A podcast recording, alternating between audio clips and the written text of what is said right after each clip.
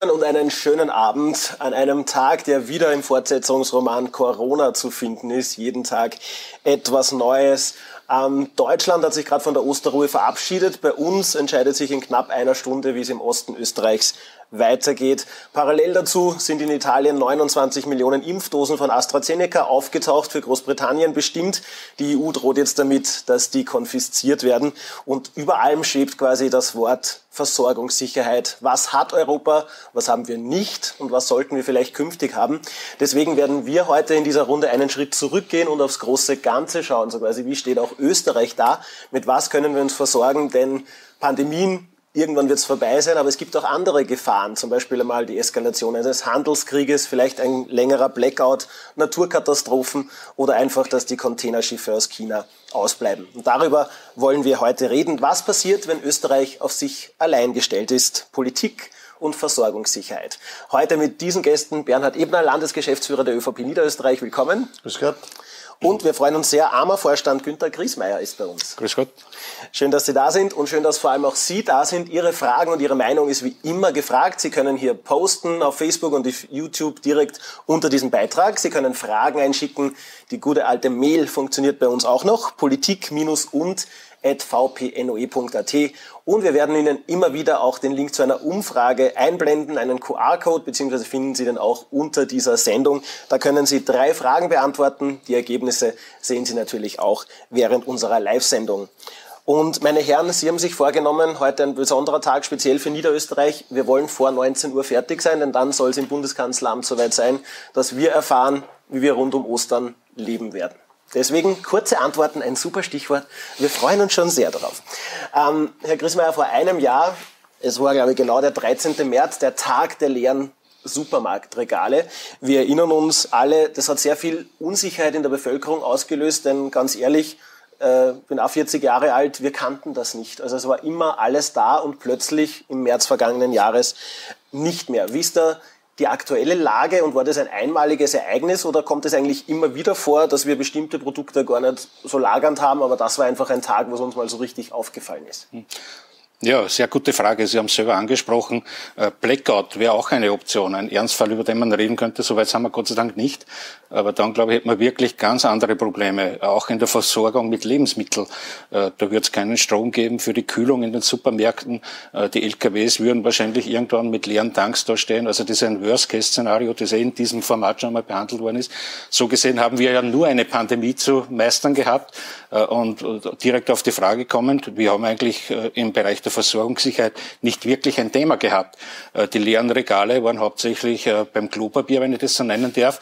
Äh, die Lebensmittel waren immer verfügbar. Das heißt, die Landwirtschaft hat produziert, die Verarbeitung hat funktioniert, die Logistik hat funktioniert. Natürlich, das eine oder andere Mal hat es einmal die eine Nudelsorte nicht gegeben, weil die Logistik herausfordernd war und teilweise halt die, die Waren, die in der Nacht angeliefert worden sind, noch nicht eingeschlichtet waren. Aber in Summe haben alle produziert. Wichtig dafür ist, dass die Arbeitskräfte zur Verfügung stehen, auch in der Landwirtschaft, ist Stichwort Erntehelfer. Äh, das sind verderbliche Güter, wenn der Spargel nicht gestochen werden kann, ist irgendwann vorbei.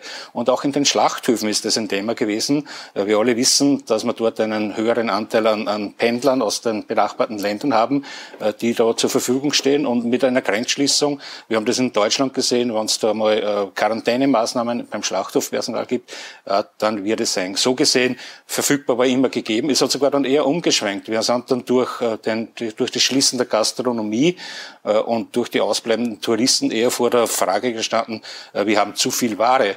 Das war auch für uns in der Arme eine Herausforderung. Wir haben ja auch da staatliche Aufgaben im, im Bereich Marktstabilisierung und wir haben wirklich, das haben die wenigsten mitbekommen, Tonnen von Butter, Tonnen von Käse und Tonnen von Rindfleisch äh, eingelagert im staatlichen Auftrag, im Auftrag der Europäischen Kommission, um die Märkte zu stabilisieren. So gesehen im Nachhinein hat es sehr gut funktioniert. Äh, in Österreich sind wir, würde sagen, nicht einmal mit einem blauen Auge davon gekommen, sondern der Konsument hat immer den gefüllten Tisch gehabt, dank der Wertschöpfungskette, die funktioniert hat. Gutes Stichwort, gefüllter Tisch. Kurze Nachfrage. Lieblingsessen der Österreicher Schnitzel, ich glaube 30 oder so, äh, kommen wir im Schnitt und über 100 Liter Bier. Äh, das ist gesichert oder wo sind wir denn mehr vom Ausland abhängig? Naja, wir haben in Österreich strukturell bei den Grundnahrungsmitteln, sprich beim Fleisch, einen Selbstversorgungsgrad von 110 Prozent. Das heißt, wir produzieren 110 Prozent von dem, was wir im Inland brauchen. Das ist bei der Milch auch so. Beim Fleisch gibt es natürlich Unterschiede. Beim Geflügelfleisch haben wir nur 70 Prozent Selbstversorgungsgrad. Beim Rindfleisch haben wir 140 Prozent. Äh, beim Getreide haben wir nur unter Anführungszeichen knapp 80 Prozent Selbstversorgungsgrad. Da ist natürlich auch das Futtermittel und alles drinnen. Wenn ich mir das Mahlgetreide anschaue, also die, der Grundstoff für das Mehl, da haben wir ausreichend, da haben wir 260 Prozent Selbstversorgungsgrad. So gesehen äh, da braucht man sich nicht fürchten, dass wir verhungern. Äh, wo wir schlechter sind, das hat aber auch saisonale Gründe, ist das Gemüse. Gemüse kann halt nicht das ganze Jahr in Österreich angebaut werden. Und da haben wir Selbstversorgungsgrade, Obst, Gemüse zwischen 30 und 50 Prozent. Also dort äh, ist es eher, dass, dass äh, die eine oder andere Ware nicht verfügbar sein wird. Aber verhungern da wir nicht. Das ist schon mal eine gute Nachricht. Herr Ebner, erste Frage, Kalbs- oder Schweinschnitzel und direkt daran anschließend. Niederösterreich, wir haben ja den Vorteil, dass wir viel Platz in unserem Bundesland haben. Deswegen unter anderem sind wir auch das Agrarbundesland Nummer eins. Wir haben viel Bauern und viel Fläche. Das heißt, unterm Strich gut gerüstet für äh, enge Zeiten. Ja, erstmal sage ich mal Danke an Günter Griesmeier, dass er heute dabei ist bei dieser Diskussion, weil das Politik und Versorgungssicherheit wirklich ein wichtiges Thema ist. Mir persönlich auch ein wichtiges Thema ist, weil gut essen, das gehört immer dazu und da ist Versorgung ja ganz was Wichtiges mit ausgesprochen guten Lebensmitteln und das haben wir in Österreich, das haben wir in Niederösterreich wirklich gute Lebensmittel. Und auf die erste Frage zu kommen, Kalb oder Schwein, äh, ich bin da eher beim Hühnerschnitzel was das betrifft. Also das ist das, was ich eher bevorzugen würde in dieser Sache. Ansonsten eher beim Schwein als wie beim Kalb. Und was jetzt Agrarland Nummer eins betrifft, ja, das ist Niederösterreich, das stimmt da. Und da können wir auch sehr stolz sein auf unsere Landwirtinnen und Landwirte in Öst Niederösterreich, weil man da wirklich auch merkt, dass da gute Produkte auch erzeugt werden. Ich habe mir da ein paar Zahlen noch herausgeschrieben, weil es äh, spannend ist. Zum Beispiel 38.000 landwirtschaftliche Betriebe und die Hälfte aller Ackerflächen Österreichs sind in Niederösterreich. Also da sieht man, äh, wie viel eigentlich tatsächlich auch in Niederösterreich produziert werden kann. Das sind 676.000 Hektar. Und im Jahresschnitt sind es 780.000 Tonnen Weizen, 570.000 Tonnen Kartoffeln, 650.000 Tonnen Milch, äh, die in Niederösterreich produziert werden. Und das sind nur ein paar wenige Zahlen, äh, was ich hervorstreichen möchte, die einfach zeigen, wie gut wie professionell die Landwirtschaft in Niederösterreich auch aufgestellt ist und natürlich auch regional unterschiedlich ist. Keine Frage, Machfeld, wo eher die Ackerflächen sind, äh, Mostviertel, Zentralraum eher, wo die Milchbetriebe sind, wo die Viehbetriebe, die, die Schweinbetriebe, die Mastbetriebe auch sind. Also wir sind da richtig gut aufgestellt in Niederösterreich und das ist auch gut so. Bleiben wir gleich bei der Versorgungssicherheit für Niederösterreich und ganz Österreich. Wir haben ja alle mitbekommen, was das für, ich sage jetzt einmal, eine Art Panik auslöst, wenn nur das im Raum schwebt, irgendetwas ist nicht verfügbar. Also Sie haben schon die Klopapier-Ausverkauf äh, angesprochen. Ich meine, man kann auch sagen, wir haben auch die Mentalitäten Europas kennengelernt. Die Franzosen haben Käse, Rotwein und Kondome gekauft und kein Klopapier. Also man kann vielleicht über einen Umzug einmal nachdenken. Ähm, aber generell einen Popularitätsschub, Herr Ebner, haben unsere Bauern so als Ganzes bekommen. Auf Arme waren, ich spitze das jetzt zu, waren sie wieder was wert und jeder war froh, wenn er einen Bauern kennt. Ähm, ist das nachhaltig und was bringt es der Landwirtschaft? Ich denke schon, dass ein Thema wichtig ist und das hat man gerade in der Pandemie jetzt da gespürt. Der Prozess hat zwar schon ein wenig früher begonnen, aber da ist so richtig intensiv worden, nämlich die regionale Versorgung. Nämlich die regionale Versorgung, das heißt die Vorortversorgung, also dass man auch die Produkte vor Ort auf einen heimischen Bauern hat. Und ja, Abhofverkauf ist auch in den letzten Jahren deutlich gestiegen. Äh, wir haben das ja auch selbst gespürt. Wir sehen das ja auch tagtäglich, wo immer mehr regionale, sprich Produkte aus der eigenen Region auch äh, verkauft werden. Auch die Bauern sind kreativer geworden. Auch das gibt es. Da gibt es auf einmal Gemüsekistel, die vor die Haustür gestellt werden. Äh, da gibt es Bauern, die Fleischprodukte einfach in größeren Stil dann auch an Privatkunden auch weitergeben, um einfach auch hier Qualität auf der Seite weiterzugeben, aber auch natürlich ihre Produkte anzupreisen wir haben jetzt in sehr vielen Gemeinden mittlerweile auch so kleine Bioläden, kleine Regionalläden, die dann stattfinden. In Adacker zum Beispiel, der Bürgermeister Pressel hat das ja auch äh, sehr stark beworben, wo man mit einer äh, ganz normalen Bankomatkarte einkaufen gehen kann, sich das Produkt auswählt, wo regionale Bauern ihre Produkte auch anpreisen und wo man das dann kaufen kann. Und ich glaube, solche Modelle sind gut, aus der Pandemie heraus, aus der Versorgungssicherheit heraus sind da kreative Ideen entstanden und diese Ideen haben tatsächlich jetzt auch gefruchtet. Die eine Frage ist natürlich so quasi Bauern schneiden jetzt beim Ranking besser ab, wirkt sich das auch, also zahlt das auch aufs Konto ein. Also auf Deutsch sind die Preise für die Bauern auch gestiegen. Verdienen sie jetzt mehr für ihre Arbeit? Naja, äh, da muss man ein bisschen unterscheiden. Ich meine, Bernhard hat angesprochen, äh, das Thema Direktvermarktung. Das ist natürlich ganz ein anderes Thema, wo ich, wo ich äh, das vis-à-vis -vis kenne. Da ist der Preis nicht so im Vordergrund. Man muss aber schon wissen, äh, dass die, die Preise für agrarische Produkte in Wahrheit internationale Preise sind, sehr stark von der internationalen Entwicklung abhängen. Äh, und wenn der Bauer sagt, ich will einen fairen Preis haben, äh, dann ist das ja verständlich. Er ist irgendwo das schwächste Glied in der Wertschöpfungskette. Er bietet geringe Mengen an und ist in Wahrheit einem Verarbeitungsbetrieb der Industrie, dem steht er gegenüber. So gesehen aus Sicht der Landwirtschaft wird es natürlich immer Luft nach oben geben. Aber diese internationale Preisentwicklung haben wir im letzten Jahr sehr genau gesehen, äh, was, was da passiert. Zum Beispiel der Schweinepreis, wenn ich den hernehme, äh, der ist im ersten Halbjahr der Pandemie sehr stark gesunken. Auslöser internationale Entwicklungen. Dänemark konnte nicht nach China exportieren. Das dänische Fleisch hat nach Deutschland gedrückt. In Deutschland Überangebot, Schlachtrückstau, da auch dazugekommen. Äh, einfach die, die, die Quarantänesperren in den deutschen Schlachthöfen. Äh, da ist da bei uns der Preis unter Druck geraten. An der Farme geht der Export wieder und die Preise ziehen wieder an. Das ist die Entwicklung, die wir jetzt haben äh, im Schweinebereich. Und beim Getreide ist es noch internationaler. Äh, der Hauptpreistreiber dort ist, ist natürlich China. Dort wird sehr viel Futtermittel derzeit gehabt gekauft. Im Getreidebereich haben wir derzeit einen Preishöhenflug. China auf der einen Seite, dann das, das nächste, äh, was da sehr starken Einfluss hat, äh, sind Meldungen über Ernten in Übersee. Geringe Ernten hast steigende Preise, die Börsen reagieren darauf.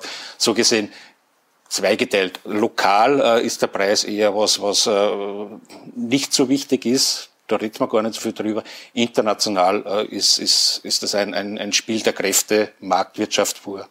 Die heimischen Konsumenten sind bereit für Heimat auch mehr zu zahlen oder merken Sie das gar nicht? Na, wir wirken das schon. Äh, wir haben ja äh, in der AMA Marketing eine Art Haushaltspanel. Wir, wir, das nennt sich Roll AMA, wo wir 2800 äh, Haushalte wirklich bei der Stange haben, die uns die Rechnungen geben und wo, wo wirklich geschaut wird, wie entwickelt sich der Einkauf. Und da mussten wir schauen oder konnten wir Gott sei Dank schauen sehen, im letzten Jahr hat Bio sehr stark zugelegt. Wir hatten im letzten Jahr bei Bio eine Steigerung um 20 Prozent. Das ist erstmalig so viel. Bio ist erstmals, äh, wenn ich mir äh, das Portfolio anschaue, was ein Haushalt kauft, über 10 Prozent gekommen. Äh, und wir fragen natürlich auch ab, äh, wo geht die Reise hin? Und 14 Prozent sagen, sagen das zumindest, dass sie auch nach der Pandemie noch mehr Bio kaufen wollen.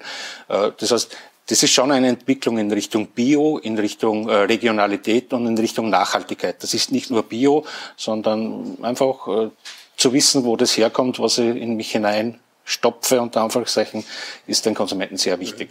Wissen, wo es herkommt, ist ein gutes Stichwort auch für die Politik. Also einerseits, wir reden jetzt auch schon ein Weilchen drüber und wirklich jeder ist stolz, so quasi Fleisch aus Österreich, aus Niederösterreich, Gemüse aus dem Machfeld und so weiter. Auf der anderen Seite die berühmten Erdäpfel aus Ägypten, so quasi, weil es günstiger sind. Ähm, wie stehen Sie da, wie sehen Sie das, die äh, verpflichtende Kennzeichnung aus Herkunftsländern? Wie ist da Ihr Standpunkt? Ich denke, das ist entscheidend und wird in Zukunft immer wichtiger werden, dass man wirklich auf den Produkten draufstehen hat, woher sie auch kommen ist ja okay, wenn der Handel anbieten möchte, einen, einen Erdapfel aus Ägypten, ist ja kein Problem, soll er tun, aber dann soll es halt auch draufstehen.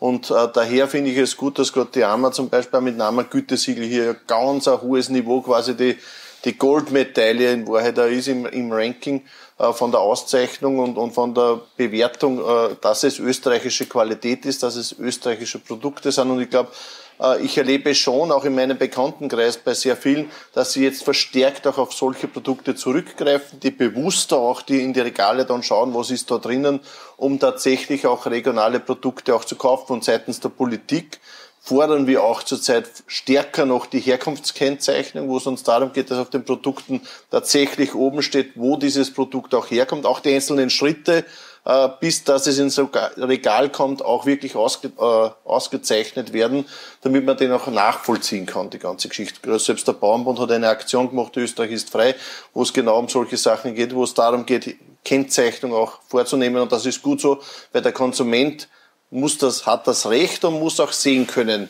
wo das dann auch tatsächlich herkommt. Und entscheiden tut es in Wahrheit dann eh wieder der Handel der Handel, was er in seinen Regalen auch dann einschlichtet. Das ist natürlich auch eine Preisfrage. Und wir wissen, dass in sehr vielen Produktpaletten mehrere Produkte aus verschiedenen Segmenten auch angeführt sind und drinnen auch sind. Aber wichtig ist dann, dass der Konsument sehen kann, was für Produkt kauft er dann.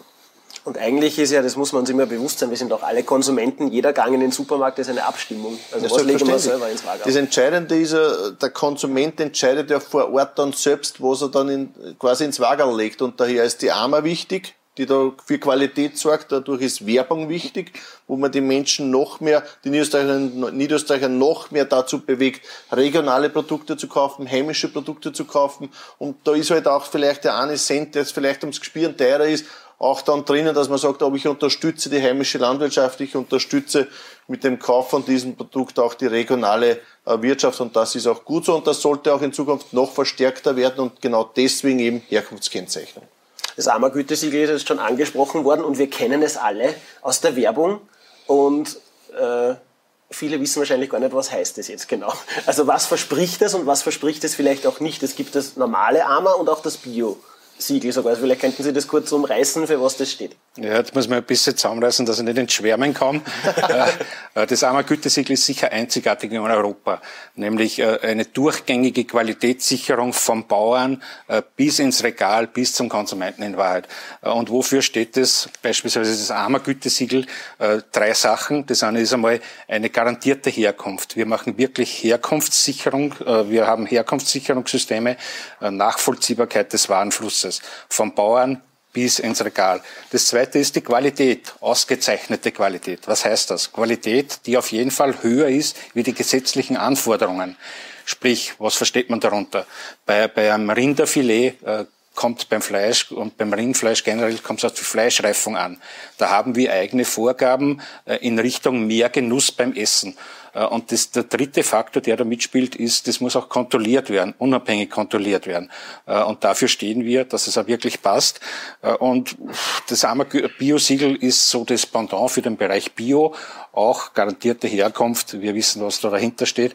Und das ist, glaube ich, für den Konsumenten sehr wichtig, weil es gibt sehr viele Zeichen, mhm. fast einen, einen Dschungel der Zeichen äh, mit rot-weiß-roten Flaggen und mit Qualität aus Österreich bis hin äh, in den Medien war zuletzt äh, das, das Zeichen äh, Made in Austria. Das gibt's Gott sei Dank schon Jahre nicht mehr für Lebensmittel, weil das nicht für eine garantierte Herkunft steht. Es gibt in Österreich zwei Zeichen, die die Herkunft garantieren im Lebensmittelbereich.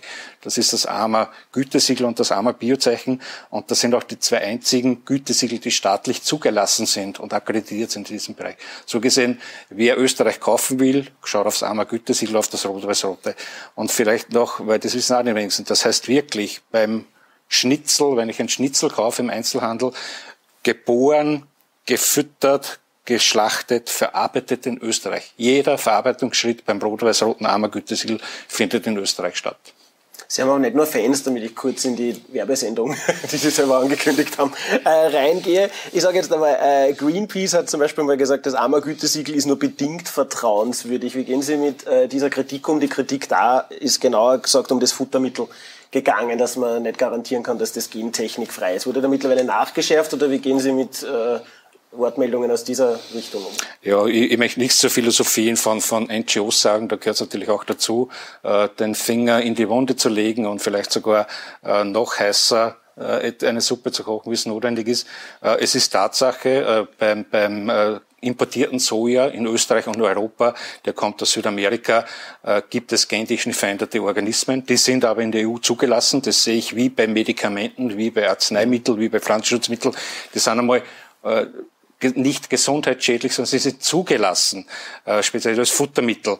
Äh, und der nächste Schritt ist, Österreich geht ja bei der Gentechnikfreiheit einen anderen Weg, äh, nämlich wir verzichten im Anbau auf die Gentechnik, hat die Hintergründe in der Kleinstrukturiertheit, in der Koexistenz, im friedlichen Nebeneinander zwischen Biolandwirtschaft und konventioneller Landwirtschaft. Und wir haben in den Bereichen, wo es möglich ist, beim AMA Gütesiegel sehr wohl schon auf gentechnikfreie Fütterung umgesetzt. Das sind die Eier, das ist die Milch, äh, das ist im Geflügelbereich. Äh, wo wir es noch nicht haben, äh, ist der Bereich Rindfleisch und Schweinefleisch, weil dort einfach die, die Mehrkosten der Produktion derzeit nicht abgegolten werden vom Markt. Äh, wir haben da schon vor Jahren Versuche mit, mit Handelsketten gemacht. Äh, die Ware ist dann preislich nicht sehr weit weg vom Bio und der Konsument greift dann eher zu Bio. Aber ja, da gibt es Handlungsbedarf äh, und Österreich ist da gut unterwegs. Die wenigsten wissen, dass wir in Wahrheit sehr stark sind in der Sojaproduktion. Österreich ist der fünftgrößte Sojaproduzent der EU 27. Das heißt, da ist eine Richtung schon eingeschlagen und da müssen wir draufbleiben. Aber das wird nicht von heute auf morgen funktionieren, äh, weil es kann dann nicht Ziel sein, weil die ägyptischen Erdäpfel schon angesprochen worden sind, äh, dass das österreichische Schnitzel äh, dann mit Mehrpreis neben dem anderen Schnitzel liegt, das irgendwo aus Europa herkommt und die österreichische Ware bleibt liegen und die billige Ware daneben wird gekauft. Also das kann nicht die Lösung sein. Ein entscheidender Faktor ist meiner Meinung nach schon, dass das in der Situation Marktgleichheit besteht. Also das ist schon was, was meiner Meinung nach wichtig ist. Das heißt, da die Produkte, was dann aus dem Ausland kommen müssen, unter den gleichen Bedingungen ja sein oder eben gekennzeichnet sein, dass es andere Bedingungen sind. Weil ansonsten ist es ja auch wieder nicht fair äh, gegenüber unseren heimischen Bauern. Sehr gut. Kann man getrost zu äh, Bio aus dem Ausland greifen oder hat das eben nicht denselben Stellenwert wie österreichisch kontrolliertes Bio? Also ich glaube, man muss das also ich glaube, der Stellenwert ist der gleiche. Also wenn es innerhalb der Europäischen Union ist und da steht Bio drauf, dann wird es innerhalb der Europäischen Union gibt es die gleichen Richtlinien, dass Bio auch draufsteht. Nur das Entscheidende ist natürlich schon auch ein bisschen, was sind die Transportwege und so weiter. Also äh, gerade in, in Österreich äh, sind die Produkte, die landwirtschaftlichen Produkte auf so einem hohen Niveau, dass man getrost auch zu einem Nicht-Bioprodukt, aber aus der eigenen Region greifen kann. Also mir ist lieber ein Produkt aus der eigenen Region, als wie ich habe jetzt ein Bioprodukt aus Rumänien, das auch im Regal liegt. Also da greife ich lieber zum Regionalen, weil dann natürlich auch der, der CO2-Fingerabdruck ja auch noch was Entscheidendes ist.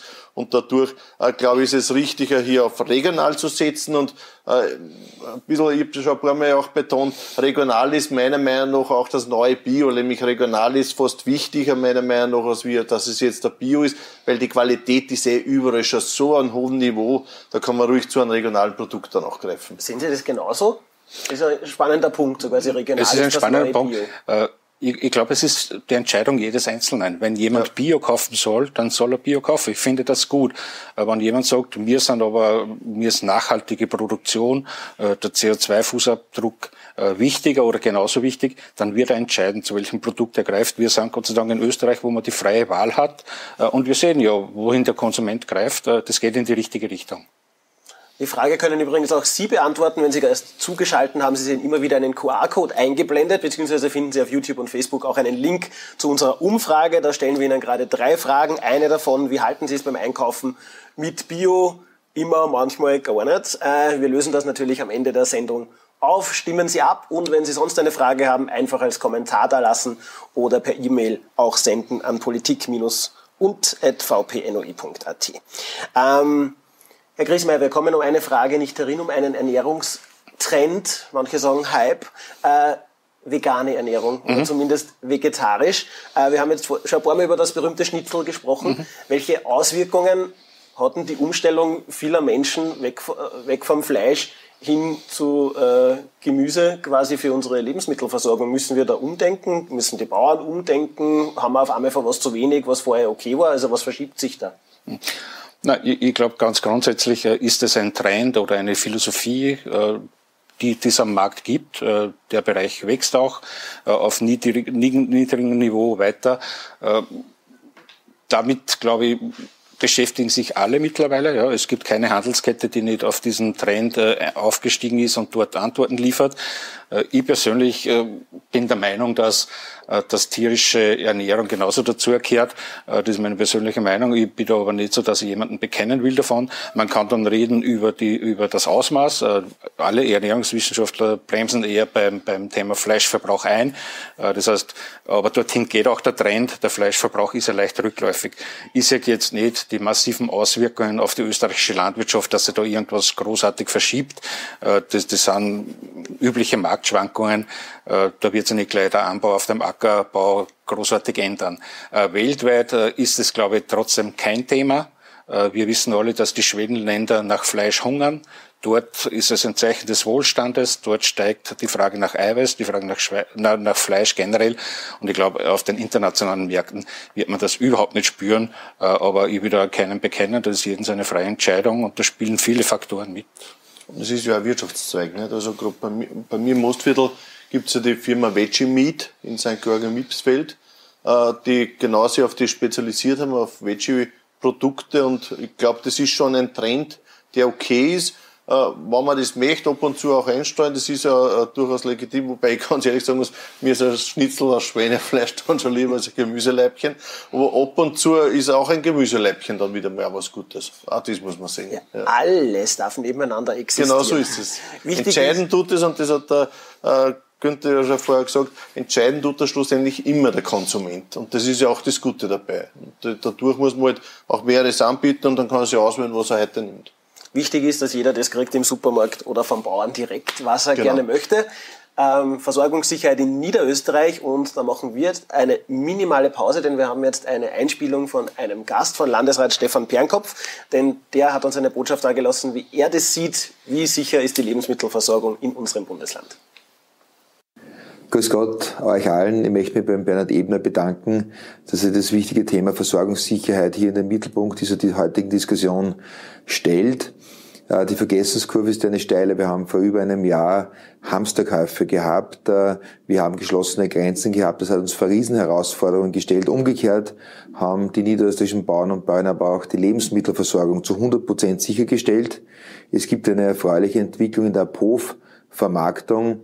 Ich habe erst jüngst mit dem Günter Griesmeier und mit der Frau Bundesministerin Elisabeth Köstinger die neuen Zahlen präsentiert, äh, die da heißen, der Hofverkauf, also in den Hofläden direkt bei den Bauern, Bäuerinnen vor Ort, ist um 24 Prozent im letzten Jahr gestiegen. Das sind ganz aktuelle Zahlen im zweiten Quartal Letztes Jahr war es sogar kurzfristig immer über 40 Prozent.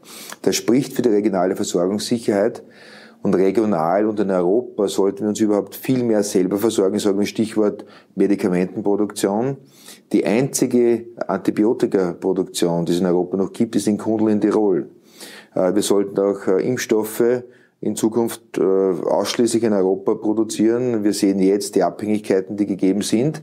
Und dasselbe gilt auch für die Lebensmittel. Und da möchte ich vielleicht noch einen wichtigen Punkt ansprechen. Äh, die österreichischen Bauern und Bäuerinnen arbeiten ökologisch sehr vorbildhaft. Das heißt, es nehmen viele am Umweltprogramm teil. Äh, wir sind Bio-Weltmeister, das sind wir zu Recht, das haben wir Weltspitze. Und gleichzeitig äh, handeln wir gerade in Europa das neue Programm aus. Das sollte eigentlich Österreich das Vorbild sein, nämlich ökologisch zu produzieren, aber eben auch Produkte zu produzieren. Und da gibt es momentan bei dem sogenannten Green Deal ein paar komische Pläne vom Vizepräsident der EU-Kommission Franz Timmermans, das würde dazu führen, dass es in Europa weniger Produktion gibt. Das heißt minus 12 Prozent äh, weniger Lebensmittelproduktion, weil wir wissen, dass weltweit die Bevölkerung um 80 Millionen jährlich anwächst. Das heißt, Deutschland kommt jährlich dazu. Da müssen wir eigentlich in Europa mehr Lebensmittel produzieren, nicht weniger. Und das geht für mich irgendwie nicht zusammen.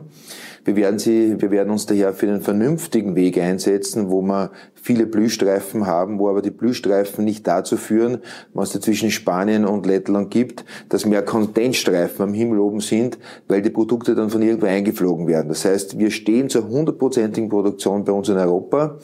Äh, und das muss auch in Zukunft so bleiben, ökologisch. Wir sind Vorbilder und alles, was woanders produziert, hat weniger äh, scharfe Regulierungen, äh, wird in emissionsintensiveren Bereichen, Regionen weltweit produziert. Das heißt, die ökologischste Produktion ist bei uns in Österreich, in Niederösterreich direkt in Europa vor der Haustür.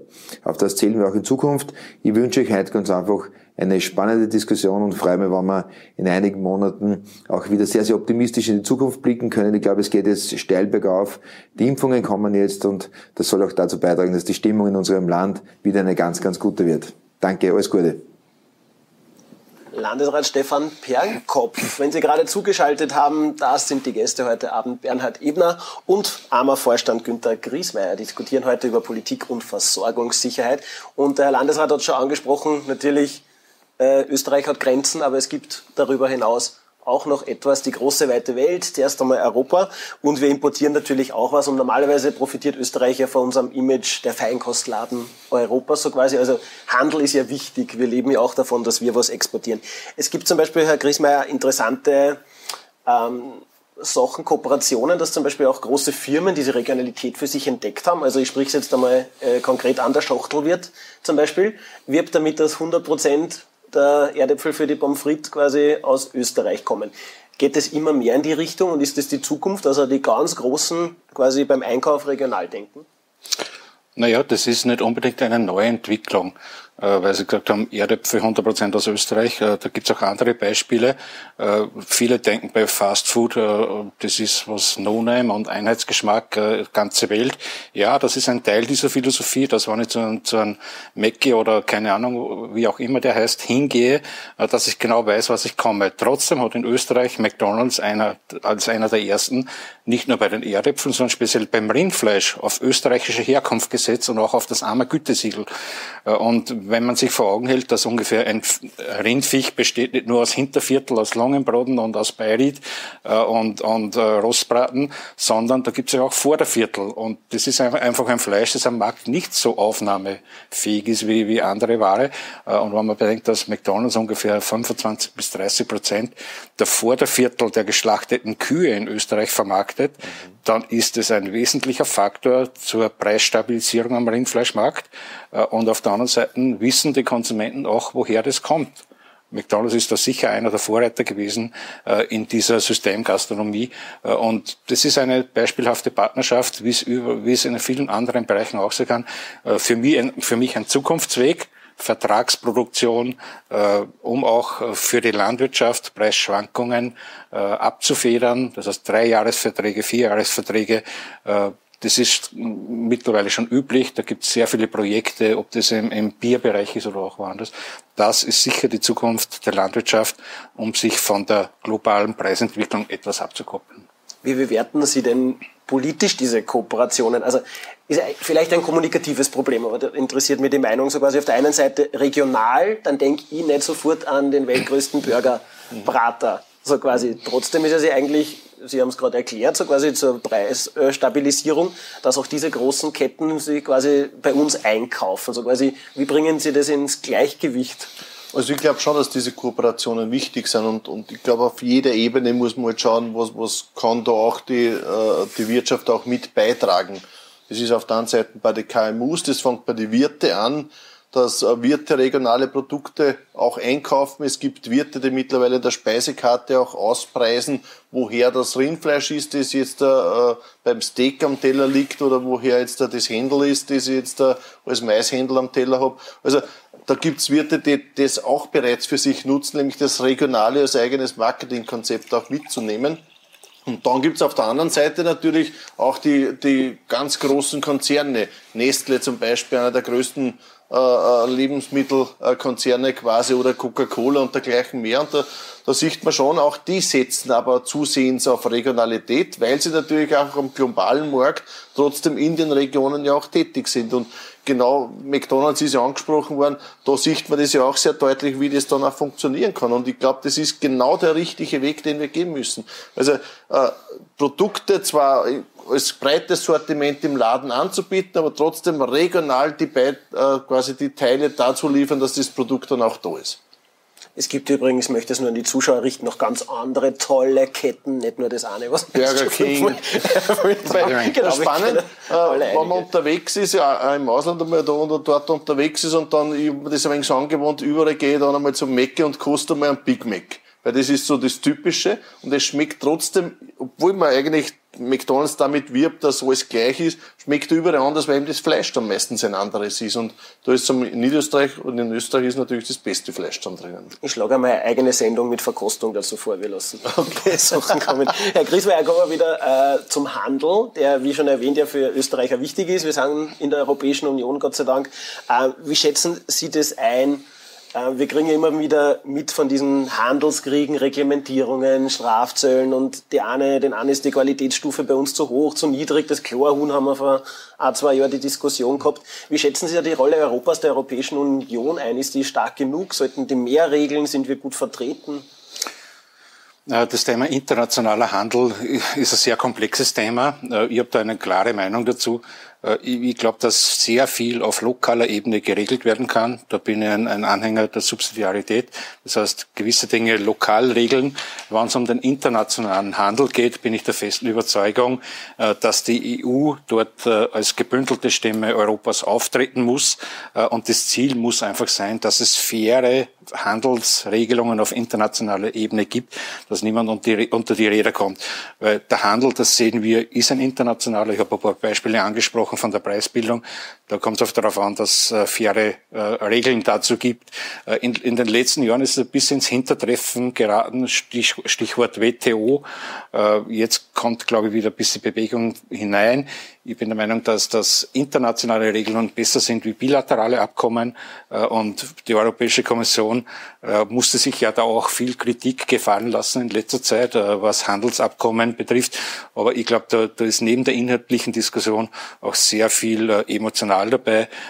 Ich glaube, das ist nicht sehr transparent für den Bürger gelaufen. Und ich als Staatsbürger würde mir halt vorstellen, dass da mit offenen Karten gespielt wird. Aber da werden die, die entsprechenden Damen und Herren, glaube ich, die Lehren daraus ziehen. Herr Ebner, stimmen Sie dem zu? Eigentlich sollte man dem Bürger, dem Konsumenten ähm, mehr Transparenz geben, für was die EU steht und für diese Versorgungssicherheit. Und tut sie genug? Also sollte Österreich mehr auf sich selber schauen? Wie sind wir da eingebettet? Also in Wahrheit, die Europäische Union hat einen, der Grundgedanke der Europäischen Union kommt aus der Versorgungssicherheit heraus. Kohle, Stahl war ja damals quasi so das Fundament, auf das das ja aufgebaut wurde, die Europäische Union.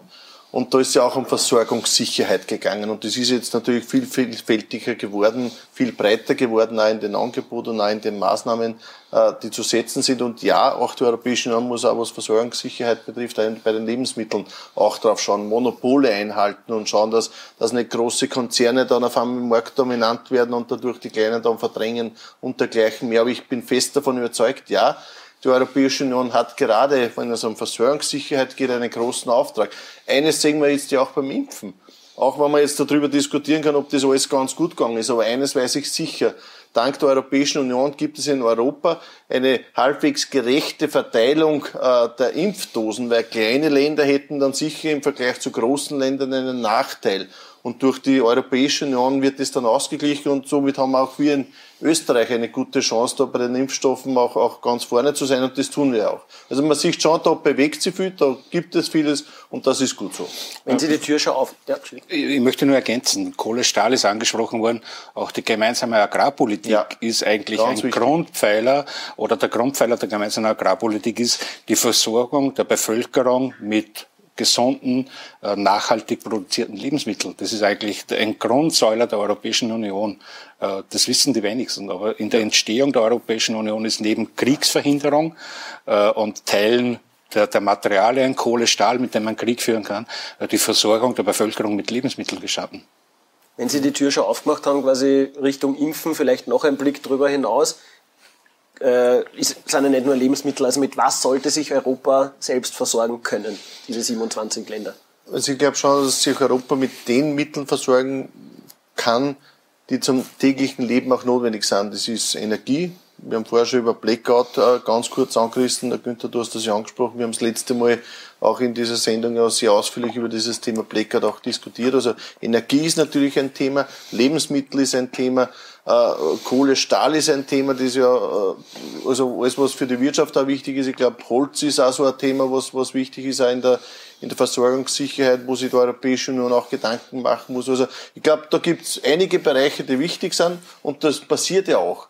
Günther, du hast angesprochen, die gemeinsame Agrarpolitik. Auch das ist ein wesentlicher Bestandteil dazu, wo man dann auch mit Ausgleichsmaßnahmen schaut, dass auch die Regionen austariert werden. Weil natürlich eine, eine Farm in, in Holland, wo tausend äh, äh, Tiere drinnen stehen, was anders ist als wie jetzt der äh, äh, Bauernhof bei uns im Mostviertel irgendwo im, im halbalpinen Bereich. Also da gibt's Unterschiede, auch was die Produktion betrifft. Und genau deswegen ist es gut, dass es hier Ausgleichsmaßnahmen in der Europäischen Union auch gibt.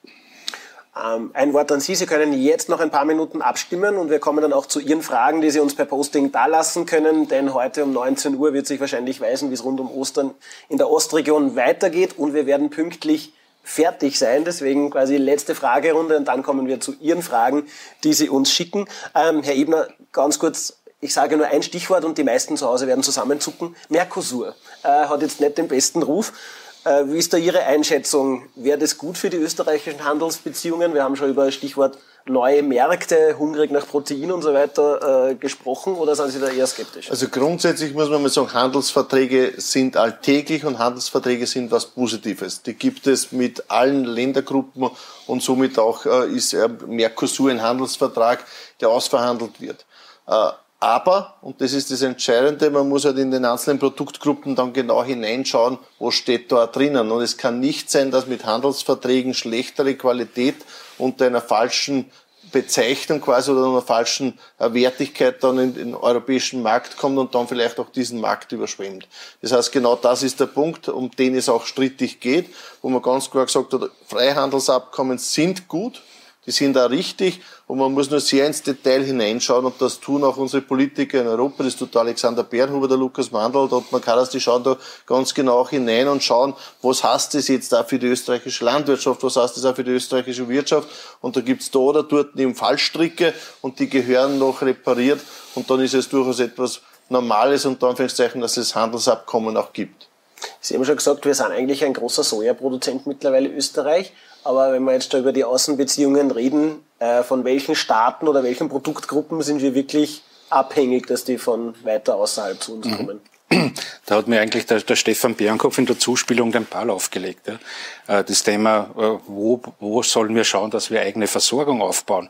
Einen Bereich habe ich schon angesprochen. Wir sind beim Soja mhm. extrem abhängig äh, von Südamerika. Und der zweite Bereich, den die wenigsten in Wahrheit am Radar haben, ist der Bereich der Zusatzstoffe, der Enzyme, der Vitamine. Das wird mittlerweile alles in Asien produziert und im Sinne der Versorgungssicherheit. Man entdeckt diese Dinge jetzt wieder, weil man weil es ins Bewusstsein gerückt worden ist. Es ist nicht der Impfstoff, es sind auch andere wichtige Dinge äh, des täglichen Lebens, die derzeit in Europa nicht mehr produziert werden. Und der zweite Punkt vom Stefan Berghoff, den ich unbedingt aufgreifen möchte, ist genau diese, äh, wo produzieren wir künftig? Äh, Stefan Berghoff hat angesprochen, gemeinsame Agrarpolitik, Timmermans, Green Deal. Äh, ja, es gibt äh, berechtigte Wünsche des Naturschutzes, äh, Flächen in Anspruch zu nehmen. Nur das wird eine Herausforderung für die Politik und, und Österreich ist da massiv drauf, zu schauen, dass auch Lebensmittel weiter in, in Europa und in Österreich produziert werden und nicht wir ein kleiner National, Nationalpark werden, den man anschauen kann und wo nichts mehr produziert wird. Wir sind da auch gefordert, die Lebensmittelversorgung für uns selbst in die Hände zu nehmen. Und äh, das wird ein ausgewogenes Verhältnis sein müssen für die Zukunft. Abschlussfrage an Sie beide. Fangen wir vielleicht mit Ihnen an. Bleiben wir von der Globalisierung kommen wir wieder nach Österreich zurück, so quasi. Das heißt, ich habe jetzt mitgenommen für mich, so beide sagen eigentlich, Handelsbeziehungen sind gut, es kommt nur auf die Ausformung so quasi an. Mhm. Zugespitzt allerdings formuliert, wo gehören die intensiviert und wo würden auch Sie sagen, fast in Trump-Manier Österreich zuerst. Das müssen wir ganz lokal bei uns haben ich beginne da gern. Ich glaube, es geht gar nicht so um Österreich zuerst. Globalisierung ist an sich nichts Schlechtes. Arbeitsteilung, dass das dort produziert wird, was vielleicht am billigsten produziert wird oder am besten produziert wird oder am günstigsten.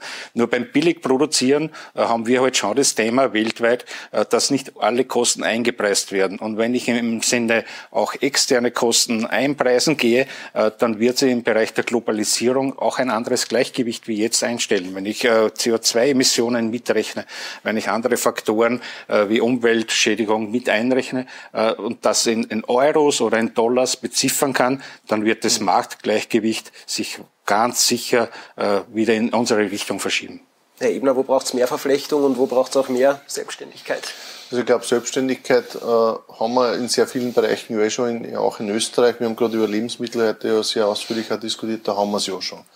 Äh, Vernetzung braucht es natürlich innerhalb der Europäischen Union mit den anderen Staaten, was auch Versorgung betrifft, was äh, Sicherheitsmaßnahmen betrifft. Ich denke nur, es hat keine Gummihandschuhe geben zum Beispiel. Es gibt keinen Produzenten mehr in Europa, der auf einmal Gummihandschuhe gemacht hat.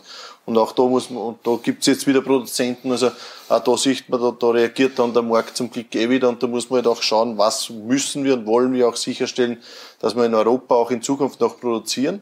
Und ja, gut wäre es, wenn wir vieles davon auch in Österreich produzieren können. Äh, jetzt Impfstoff auch ein Thema, wo Herr Sebastian Kurz dran ist, dass wir auch eine Impfstoffproduktion auch in Österreich auch ansässig haben. Also auch da sieht man, da versuchen wir auch Österreich wieder als zentrale Drehscheibe, die wir in der Vergangenheit ja immer auch gehabt haben, auch mit dem Flughafen äh, Wien auch haben und, und Schwächert haben, äh, dass wir diese zentrale Drehscheibe auch in Zukunft wieder sind, weiter sind. Und das wäre gut so, weil dann haben wir auch die Versorgungssicherheit für Niederösterreich und für Österreich auch gegeben.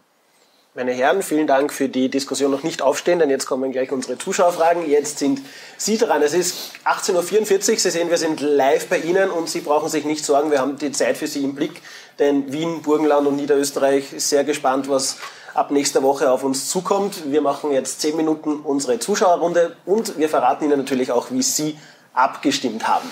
Bitte sehr. Starten wir gleich einmal mit der Abstimmung. Und zwar haben unsere Befragten wie folgt abgestimmt.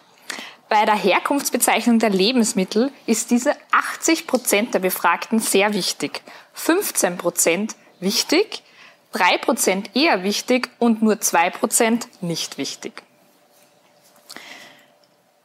Auf die Bio-Bezeichnung beim Lebensmitteleinkauf achten rund zwei Drittel.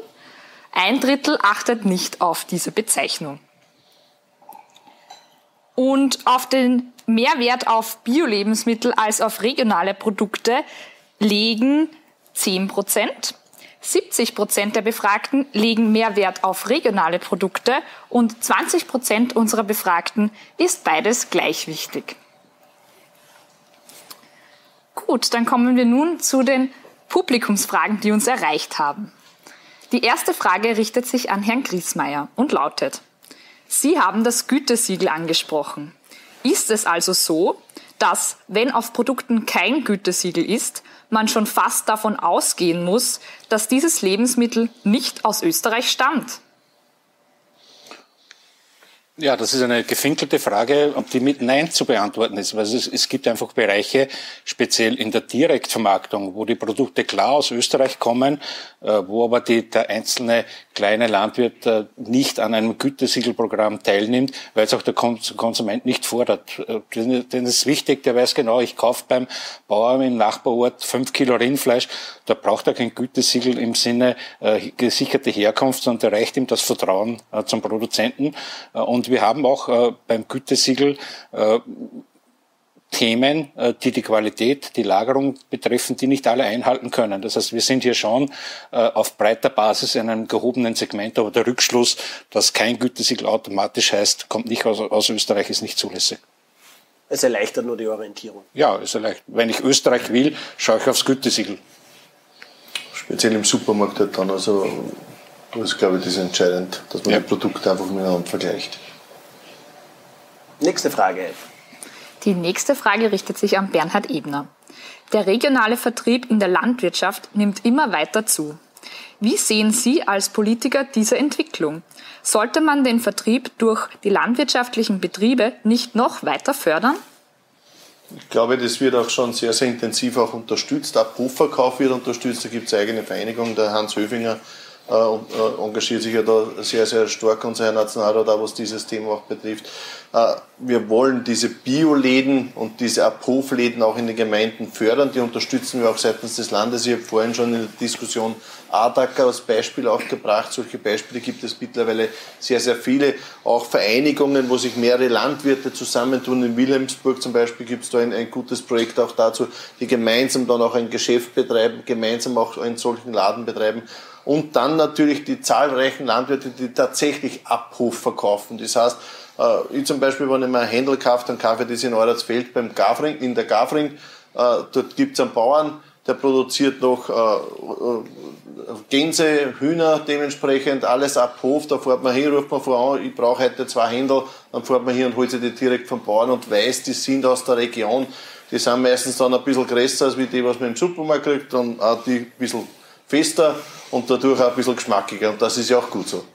Absolut. Ich muss auch sagen, die Politik geht diesmal voraus. Beim Landhaus drüben gibt es auch einen Automaten, der vom Bauern ja. befüllt wird, habe ja. ich gesehen. Ja, zum Beispiel, gerade beim Landhaus, also die, die Landesweingüter zum Beispiel oder auch die, die landwirtschaftlichen Fachschulen erzeugen ja auch Produkte, damit die Jugendlichen das auch lernen können. Und diese werden ja auch verkauft, auch über einen Laden im Landhaus auch verkauft. Also das sind schon gute Produkte und wenn man da mal reinkostet oder reinschmeckt, also das ist schon super. Ja. Jetzt kommt der Hunger auch noch dazu, aber äh, wir dürfen noch nicht. Frage, next. Die letzte Frage, die uns erreicht hat, richtet sich an den Herrn Griesmeier. Wie stehen Sie zu Fleischersatzprodukten? Kann dies eine Chance sein oder glauben Sie, dass hinter den vielen Sojaprodukten eher eine Gefahr steckt? Ja, wir haben das Thema schon kurz angesprochen. Ich glaube, es ist eine Chance und der Markt ist groß genug. Das muss nicht unbedingt Soja sein.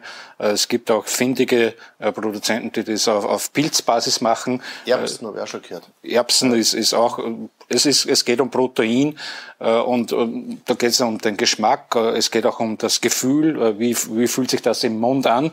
Das sind mittlerweile oder derzeit, glaube ich, eher die Pilzkulturen. Eher vorne, wenn man da hineinbeißt, dann ist das noch eher von der Textur her wie ein Fleisch. Aber der Markt ist da offen für neue Entwicklungen und bin mir sicher, da wird noch viel entstehen in den nächsten Jahren. Mhm. Dem ist nichts mehr zu ergänzen. Dem ist nichts also, wie gesagt, wir haben das ja vorher schon diskutiert und ich glaube, es gibt auch Wirtschaftszweige, die sich da neu finden. Uh, jeder hat mittlerweile eine, eine Veggie-Schiene und dergleichen mehr. Jeder Supermarkt hat ein eigenes Regal dafür. Also man sieht, das ist ein Trend und den Trend muss man auch ausnutzen. Mhm. Da bin ich voll der Meinung von, von Günther. Ja. Und ich glaube, am zufriedensten wären wir alle, und zwar egal, ob dann Erbsen, Gemüseleibchen oder Hühnerschnitzel, wenn wir es dann bei unserem Wirten wieder bestellen können und uns dort hinsetzen. Auf das freuen wir uns schon, ja. Das wäre schön. Gerne auch wieder in dieser Runde. Bernhard Ebner, vielen Dank und AMA-Vorstand Günter Griesmeier für die Diskussion über Politik und Versorgungssicherheit. Danke für die Einladung. Schön, dass Dankeschön. Sie da waren. Schön, dass auch Sie dabei waren. Es ist jetzt genau zehn Minuten vor sieben und äh, ich werfe mal einen Blick in die Zukunft. Das mit den Wirten wird wahrscheinlich nicht so schnell was, weil Wien, Niederösterreich und das Burgenland stehen vor weiteren Einschränkungen aufgrund der Corona-Krise. Um 19 Uhr soll bekannt gegeben werden, wie es weitergeht. Trotzdem bleiben Sie heiter irgendwie, bleiben Sie gesund und wir sehen uns beim nächsten Mal wieder, wenn es wieder heißt Politik und Wiederschauen.